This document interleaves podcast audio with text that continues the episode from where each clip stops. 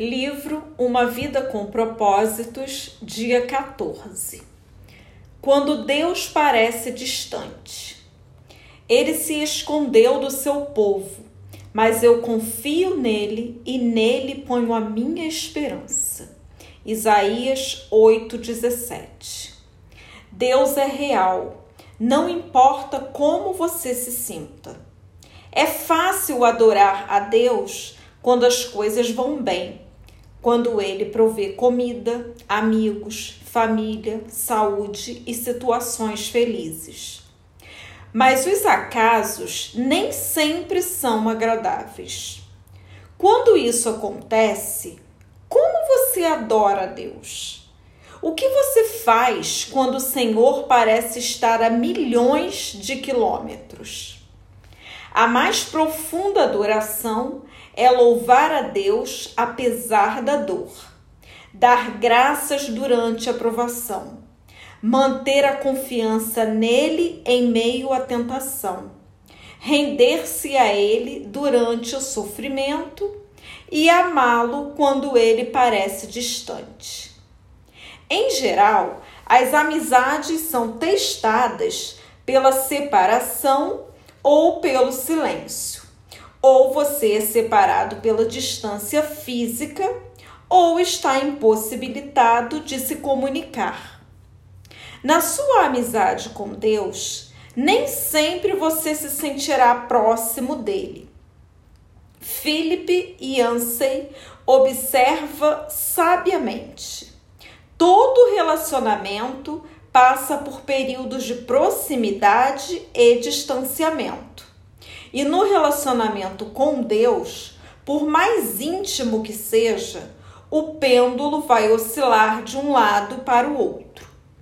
É aí que a adoração fica difícil.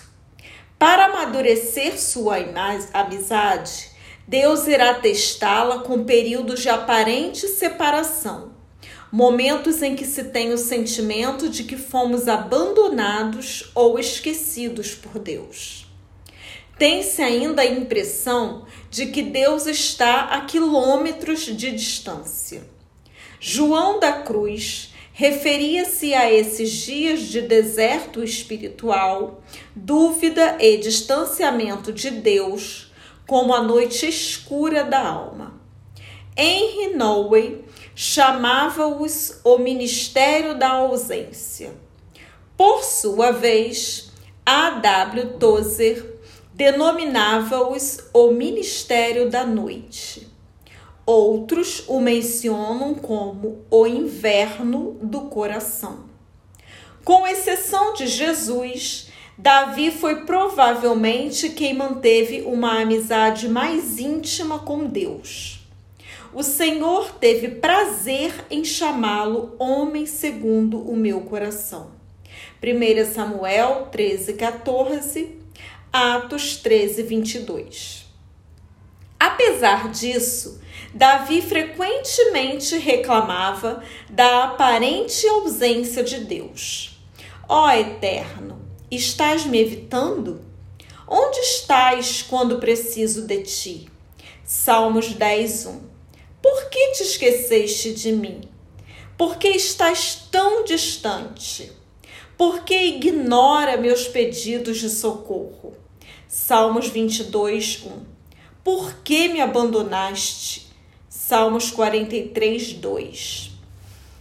Versos também, Salmos 44, 23, 74, 11, 88, 14, 89, 49.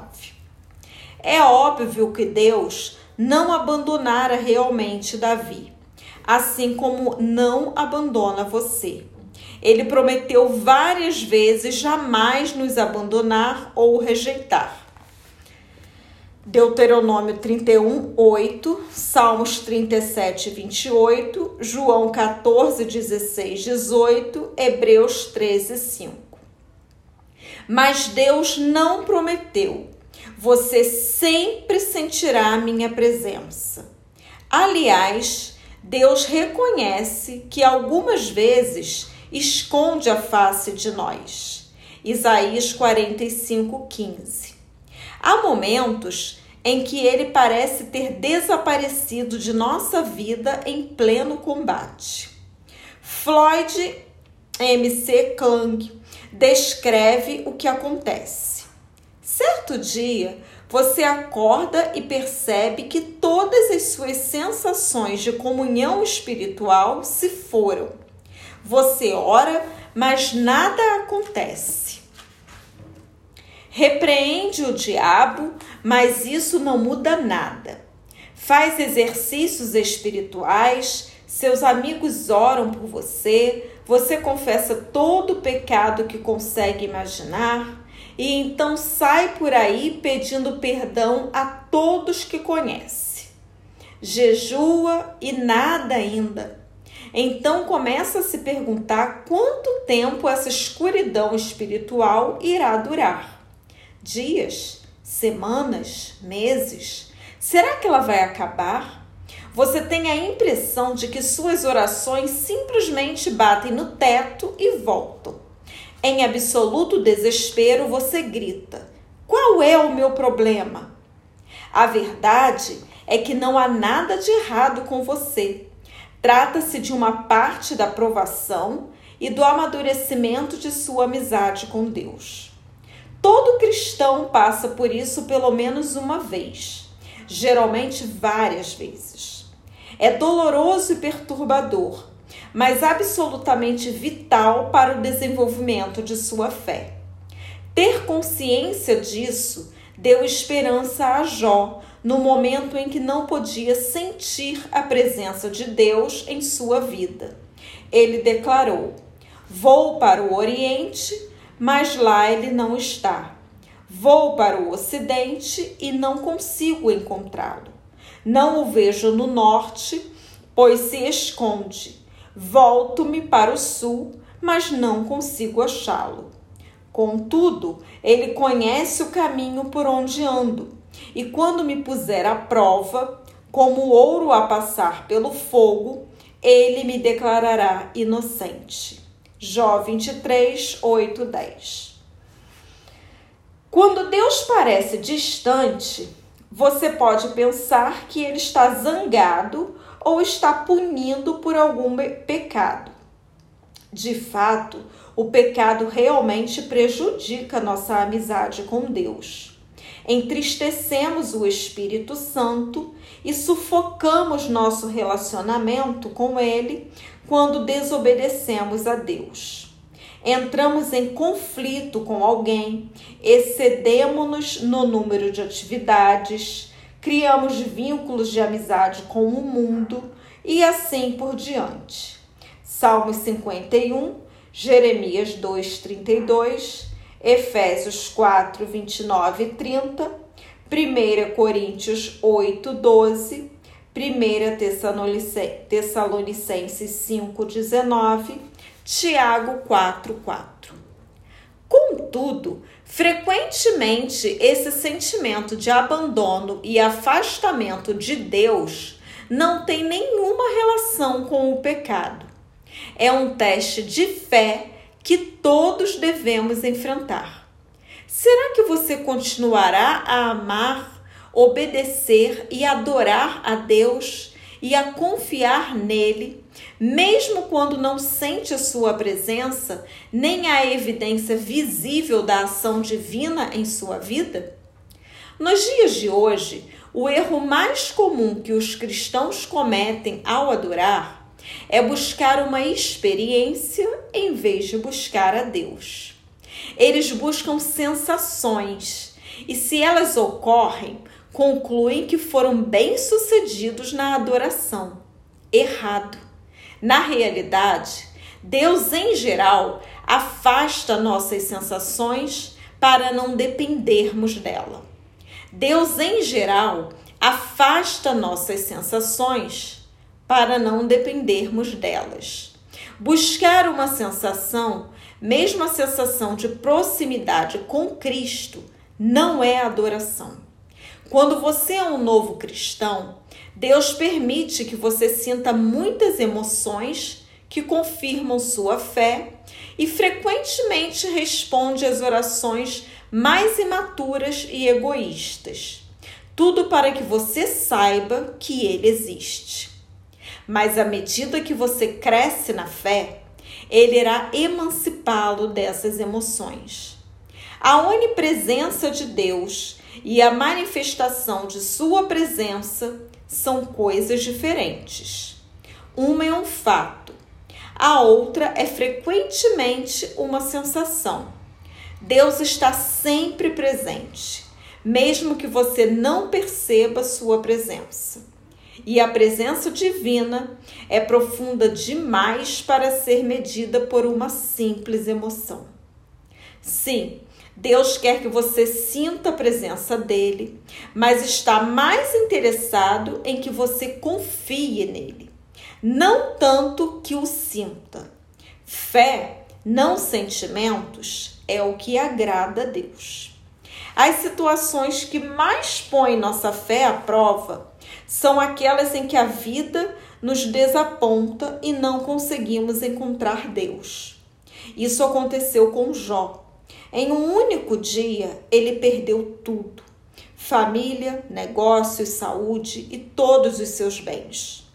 E o que é pior, ao longo de 37 capítulos do livro, Deus não diz absolutamente nada.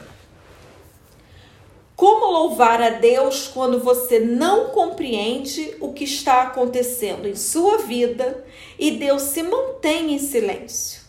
Como permanecer em comunhão em meio a uma crise se não há nenhum contato? Como manter os olhos em Jesus quando eles estão cheios de lágrimas? Faça o que Jó fez. Então prostrou-se com o rosto em terra em adoração e disse: Saí nu do ventre da minha mãe e nu partirei. O Senhor o deu, o Senhor o levou. Louvado seja o nome do Senhor. Jó 1, 20 e 21. Diga a Deus exatamente como você se sente. Derrame seu coração perante Ele. Descarregue todos os seus sentimentos. Jó fez isso. Não posso ficar calado. Estou aflito. Tenho de falar. Preciso me queixar pois o meu coração está cheio de amargura. Jó 7, 11. Quando Deus lhe pareceu distante, ele chamou. Como tenho saudade dos dias do meu vigor, quando a amizade de Deus abençoava minha casa. Jó 29, 4. Deus pode lidar com suas incertezas, sua raiva, seu sofrimento, sua confusão e suas indagações. Você sabia que admitir seu desespero para Deus pode ser uma declaração de fé? Confiando em Deus e sentindo desespero ao mesmo tempo, Davi escreveu: Cri, por isso falei. Estou completamente arruinado. Salmos 116, 10. Parece uma contradição confiar em Deus e sentir-se destruído. A fraqueza de Davi, na verdade, revela uma fé profunda. Em primeiro lugar, ele acreditava em Deus. Em segundo lugar, ele acreditava que o Senhor ouviria sua oração. Em terceiro lugar, ele acreditava que Deus lhe permitia expor todos os sentimentos e ainda assim o amaria. Concentre-se no Deus imutável. Independentemente das circunstâncias e de como esteja se sentindo, apegue-se ao caráter imutável de Deus. Lembre-se daquilo que é eternamente verdadeiro a respeito dele. Deus é bom, ele me ama, está comigo, sabe pelo que estou passando, preocupa-se comigo e tem um bom plano para a minha vida. Assim disse V. Raymond Edman. Nunca duvide na escuridão do que Deus lhe disse na luz. Quando a vida de Jó veio abaixo, sob o silêncio de Deus, o patriarca ainda achou os seguintes motivos para louvá-lo. Ele é bom e amoroso. Jó 10, 12. Ele é todo-poderoso. Jó 37, 5, 23. 42, 2. Ele repara em cada detalhe da minha vida. Jó 23, 10, 31, 4. Ele está no controle. Jó 23, 10, 31, 4. Ele tem um plano para a minha vida. Jó 23, 14. Ele vai me salvar. Jó 19, 25. Confie que Deus cumprirá o que prometeu. Em tempos de deserto espiritual, você deve confiar pacientemente nas promessas de Deus, não nas próprias emoções. Procure entender que Ele o está levando a um nível mais profundo de maturidade. A amizade baseada em emoções é frívola. Então, não fique preocupado com os problemas. As circunstâncias não podem mudar o caráter de Deus. A graça do Senhor ainda é abundante. Ele ainda cuida de você, mesmo quando você não pode senti-lo. Na ausência de circunstâncias, Jó se apegou à palavra de Deus. Ele disse: Não me afastei dos mandamentos dos seus lábios. Dei mais valor às palavras de sua boca do que ao meu pão de cada dia. Jó 23, 12. Essa confiança na palavra de Deus fez com que Jó permanecesse fiel, ainda que nada fizesse sentido. Sua fé se manteve forte em meio à dor. Deus pode até me matar, mas ainda assim confiarei nele. Jó 13, 15. Quando você se sente abandonado por Deus e ainda assim mantém a confiança nele, significa que você o está adorando da maneira mais profunda, apesar de ter sentimentos conturbados. Lembre-se do que Deus já fez por você. Se Deus nunca tivesse feito nada por você, ele ainda mereceria seu louvor ininterrupto por toda a vida. Por causa do que Cristo fez por você na cruz, o Filho de Deus morreu por você. Esse é o maior de todos os motivos para adorar a Deus. Infelizmente, esquecemos os detalhes cruéis do torturante sacrifício que Deus fez a nosso favor. A familiaridade gera complacência. Mesmo antes da crucificação, o Filho de Deus foi desnudado, espancado, até ficar quase irreconhecível, açoitado, ridicularizado e escarnecido, coroado com espinhos e cuspido de forma humilhante. Ultrajado e ridicularizado por homens cruéis, ele foi tratado pior que um animal. Então, quase inconsciente pela perda de sangue, foi forçado a arrastar uma cruz colina acima. Foi pregado nela e deixado para morrer em lenta e excruciante agonia. Enquanto seu sangue escorria, escarnecedores ao seu redor gritavam-lhe insultos, rindo-se da afirmação de que era Deus. Em seguida, pelo fato de Jesus ter assumido a culpa pelos pecados de toda a humanidade, Deus desviou os olhos daquela horrível visão e Jesus gritou em total desespero: Meu Deus, meu Deus, por que me abandonaste? Jesus poderia ter se salvado, mas assim não poderia salvar você. Palavras não podem descrever as trevas daquele momento. Por que Deus permitiu e suportou tão medonho ato de crueldade? Por quê?